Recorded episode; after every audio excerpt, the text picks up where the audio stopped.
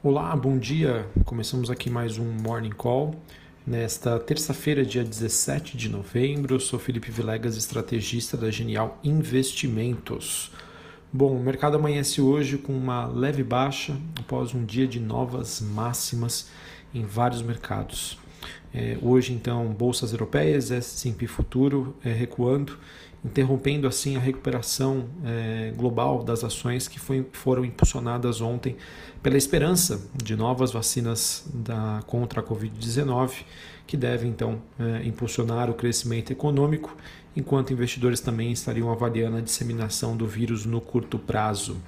Falando sobre hoje, nós temos a Nasdaq Futuro tendo um desempenho superior aos demais mercados, é, com as ações da Tesla que saltaram mais de 10% nos pós-mercados ontem, após o anúncio de que a, montadora é, se juntará ao índice S&P 500 né, em 21 de dezembro, com o maior é, novo membro aí de todos os tempos. Isso era algo que era muito almejado pela Tesla e finalmente ela conseguiu em 2020.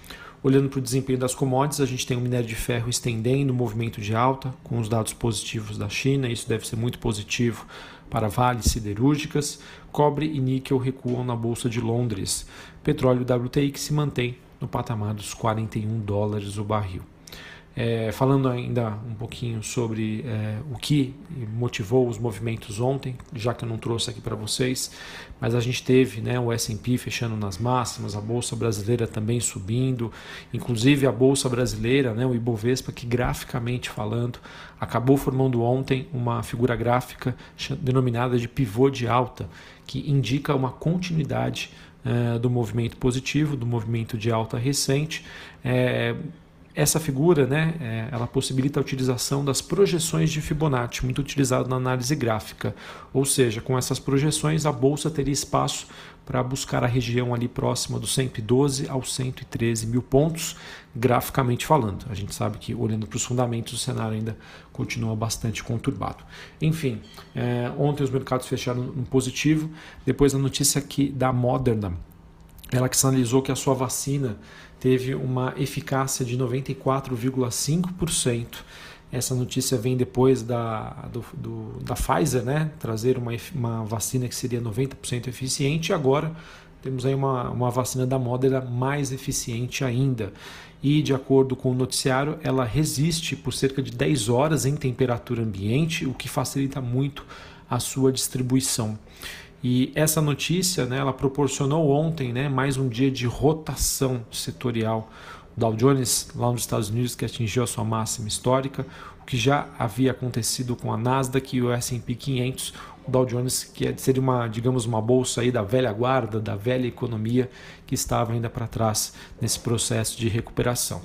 E nessa rotação, bolsas né, de países como a do Brasil e de regiões como a Europa estão sendo aí as preferidas em detrimento de setores de crescimento, tecnologia, entre outros. Tá? Então isso que ajudou bastante aqui uh, os mercados brasileiros nessa rotação setorial, em que o investidor não necessariamente está se desfazendo de empresas dos quais ele não gosta, não acredita. Ele simplesmente está buscando por setores que ficaram ainda muito para trás, muito depreciados, uh, sabendo que se realmente né, tivermos aí a aplicação, a utilização de uma vacina, as pessoas vão voltar aí à sua normalidade e isso poderia estimular esses setores que ficaram para trás. Falando ainda sobre pandemia, uh, temos alguns sinais mais animadores em relação à desaceleração do ciclo de infecção nos países europeus que adotaram medidas mais restritivas nos últimos 15 dias. Ah, claro que a pandemia ainda continua a aumentar na Europa, nos Estados Unidos, mas quando a gente olha a média de sete dias de novos casos, é, a gente observa uh, um recuo desses dados, tá? o que acaba sendo um fator aí de alívio também para os investidores. Sobre a agenda do dia, aqui no Brasil não há expectativa da divulgação de dados relevantes. Nos Estados Unidos, às 10h30 da manhã, vendas no varejo e às 11h15, dados de produção industrial. A gente também tem, uh, ao longo do dia, a presidente do Banco Central Europeu, Christine Lagarde, é, participando né, do, de um fórum econômico promovido pela Bloomberg, Uh, e a gente também tem o presidente do Fed, Jeremy Powell, uh, participando de uma discussão às 15 horas, 3 horas da tarde. Essa, esse discurso, né, dessa participação da Christine Lagarde, acontece às 13 horas, horário de Brasília. Bom, falando sobre o Noticiário Brasil, uma notícia muito importante, não, não para ações, mas acredito que para o dólar, é que no final da tarde de ontem o Banco Central é, brasileiro divulgou uma mudança relevante no seu comunicado em torno da rolagem de swaps cambiais. Para quem não conhece, o swap cambial é um instrumento, né, é um contrato derivativo que permite né, com que o Banco Central ele atue no mercado de câmbio com o objetivo de diminuir a volatilidade do dólar. Tá? De maneira bem simples, é isso. Então ele anunciou mudanças relevantes na utilização desse sistema, né, desses contratos derivativos, é, com o objetivo de ter mais liberdade. É, o que fez com que o Banco Central sinalizasse para a possibilidade de ofertas de swaps é, do que a possibilidade de ofertar mais swaps do que eles estão vencendo, né? ou seja, o objetivo do Banco Central é suavizar o fluxo do overhead dos bancos neste final de ano. O overhead, para quem não conhece, é uma proteção adicional que os bancos adotam uh, por uma questão tributária, tá? é exigida em lei. E como os bancos detêm uma parcela relevante do seu patrimônio em moeda estrangeira no exterior, as instituições elas então elas são entre aspas né, obrigadas a se proteger contra as variações cambiais é, adotando uma postura de posições vendidas em dólares em compras em reais. Isso estava gerando era muito questionado aí pelo mercado a questão do overhead dos bancos que estaria era mais um fator de pressão para o dólar e o Banco Central brasileiro ele divulgou que vai adotar de medidas é, para conter aí esse efeito de pressão cambial na, durante essa época de final de ano, um evento sazonal. E isso, né, como consequência, talvez você não consiga trazer aqui para vocês uma explicação né, técnica mais efetiva, mas qual que é o resultado disso?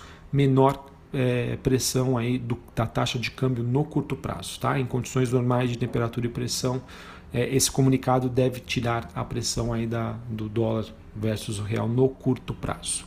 E claro, pessoal, no Brasil ainda a gente não pode deixar de lado de que passadas as eleições municipais, todas as atenções agora voltadas para a agenda de reformas.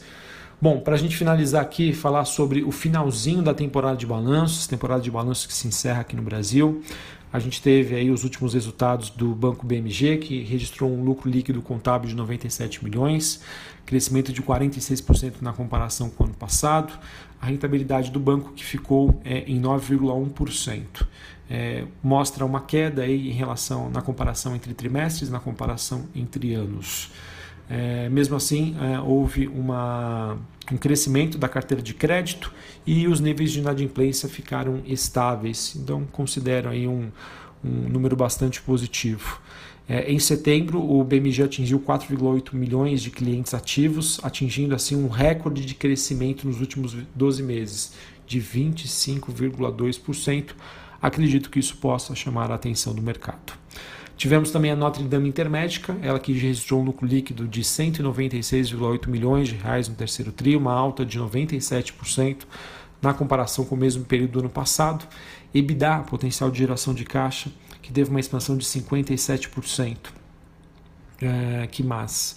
Ah, houve uma melhora no índice de sinistralidade da companhia e o número de beneficiários também cresceu é, 87,30 87,3 mil novos beneficiários. Isso acaba sendo oriundo das aquisições que foram feitas pela companhia. O ticket médio da, da companhia também passou de 220 para 229 reais, apontando aí para um aumento de 3,8%. Ah, então, números positivos aí para Notre Dame Intermédica. A gente também teve a Qualicorp, ela que divulgou um lucro líquido de 130,9 milhões de reais, crescimento de 18% na comparação com o mesmo período do ano passado. É, esse resultado acaba acontecendo devido a um bom resultado operacional, é, em que nós tivemos também o EBITDA ajustado, crescimento de 5,4%. A receita da Qualicorp foi de 524, crescimento aí de 8,5%. Acabei não olhando uh, as expectativas do mercado, tá? Ainda não tenho essas informações, não consigo trazer aqui para vocês se foi positivo ou negativo.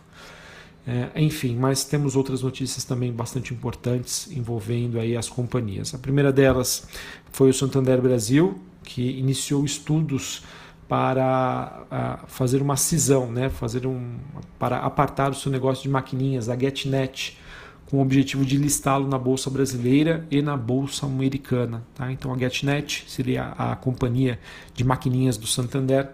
É, isso pode ser um, um vetor importante aí para verificar se realmente isso for para frente. É, o quanto que a Cielo né, está atrasada uh, para trás em termos de valuation. Tá? Então vamos acompanhar notícia que visa gerar muito valor tanto para a GetNet quanto para o Santander. Acredito que isso é, possa ser bem visto aí pelo mercado. Vamos lá, prosseguindo aqui, uh, olhando para as últimas notícias, nós também tivemos o CAD aprovando a compra da reserva pela Arezo, então notícia positiva, mas acredito que eu, em boa parte já precificada pelo mercado. Uh, tivemos uma matéria no broadcast mostrando que a Black Friday deste final de ano deve ter descontos menos agressivos em razão da pressão de preços e falta de insumos, porém não é um cenário que deve ser visto aí para B2W, Magazine Luiza e Via Varejo. Então vamos acompanhar a performance dessas duas companhias para saber se realmente elas vão se destacar. A Gafisa, é, de acordo com a matéria do Globo, depois de comprar dois shoppings no Rio de Janeiro e um hotel em construção em São Paulo, de acordo com a reportagem, a Gafisa Propriedades, ela que é uma subsidiária da Gafisa especializada em imóveis para renda, deve adquirir outros prédios em breve aqui na capital paulista. Uh, que mais? Tivemos um, um, estudo feito pela Economática dizendo que depois do primeiro semestre de perdas por conta da pandemia, as empresas, de acordo com a, reportagem, né, colocaram, entre aspas, né, suas barbas de molho e dinheiro em caixa.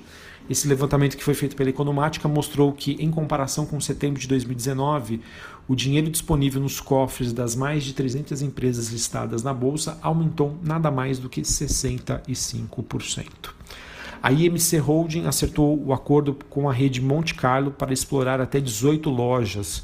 O acordo que visa a exploração de oito restaurantes, sendo quatro com a marca Frango Assado e quatro com a marca Pizza Hut, dentro de quatro postos de combustíveis da rede Monte Carlo, em São José do Rio Preto e Ribeirão Preto, região aqui norte do estado de São Paulo. A Qualicorp que também anunciou a compra da Plural Gestão em planos de saúde e a Oxicorp ela pagou 205 milhões de reais por uma participação de 75% nessas duas empresas. A Plural ela é dona de um portfólio de 96 mil clientes e a Oxcorp tem uma rede de 5 mil corretores. E para finalizar, a Reddor definiu a faixa de preço do seu IPO. Ela que pretende captar 8,25 bilhões de reais se ela conseguir vender as suas ações no teto da faixa aí que foi é, de preço que foi fixada, que fica entre 48,91 reais e R$ 64,35. É, de acordo com matéria do Brasil Journal, é, disseram né, a, a, eles que a companhia já atraiu o interesse da Dynamo, da Atmo, da Constellation é, e da Durable Capital Partners. É, enfim, então já temos muitos interessados aí, muitos de fundos querendo participar aí do IPO da Reddor. Então é isso, pessoal. Uma leve pausa que nós temos nos mercados lá fora. É, o mercado né, fazendo as suas ponderações, aguardando novidades. Vamos ver como que o mercado brasileiro se comporta também frente a esse dia um pouquinho mais negativo que a gente observa no exterior. Um abraço a todos, uma ótima terça-feira, até a próxima. Valeu!